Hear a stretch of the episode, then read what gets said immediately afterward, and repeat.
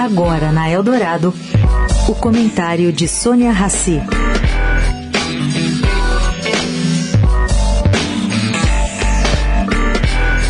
Gente, ontem a Petrobras publicou uma nota dizendo que a CVM, que é a Comissão de Valores Imobiliários, acompanhou o entendimento do Comitê de Elegibilidade da Petroleira. Bom, a estatal declarou inelegíveis os nomes de Pedro Adamo Sampaio Mendes e Sérgio Machado Rezende. São dois nomes indicados por Lula e iriam ocupar cadeira no Conselho de Administração.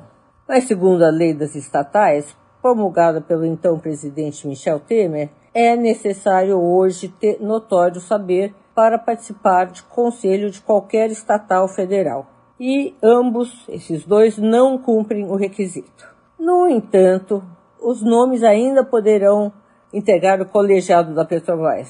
É que a, a última decisão é do acionista, a União, que controla a Petrobras. Não se sabe se Lula vai insistir nessas indicações ou vai mandar outras.